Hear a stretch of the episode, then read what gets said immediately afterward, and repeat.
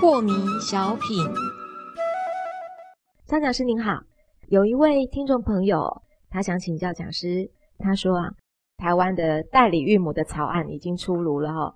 这个我先解释一下代理孕母的意思，就是代理怀孕的母亲跟她腹中的这个胎儿是没有任何血缘的关系哦，她只是代理另外一个妇女怀胎九个月的过程。所以我想请教讲师，您觉得这样的事情有符合自然的规律吗？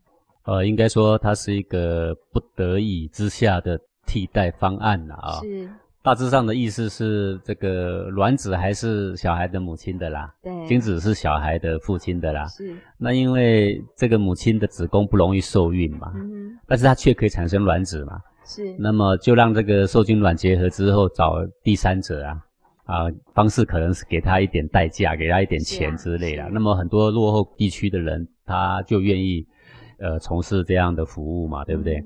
那么这个在科技发达的今天，就解决了一个家里欠缺一个小孩的那种欢乐啊的遗憾嘛。是。呃，我们也不能说它是一个不好的事情啦。是。那或者有人说不孝有三，无后为大，家里香烟总要有一个接续嘛。嗯。那么这也可以呢，呃，免除这个遗憾啊。是。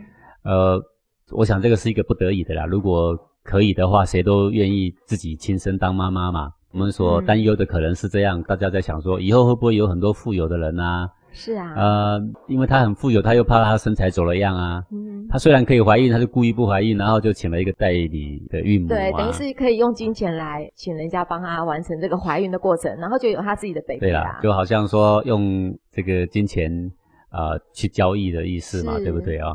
不过我想这种人呢是会非常非常少啦。身为一个这个女人，她有成为母亲的天性啊，是总希望说自己去经历跟小孩共处这十个月这么难得的光阴嘛哈，然后呢，由自己来亲身来感受来怀孕，我想基本上是每个人的愿望才对啦。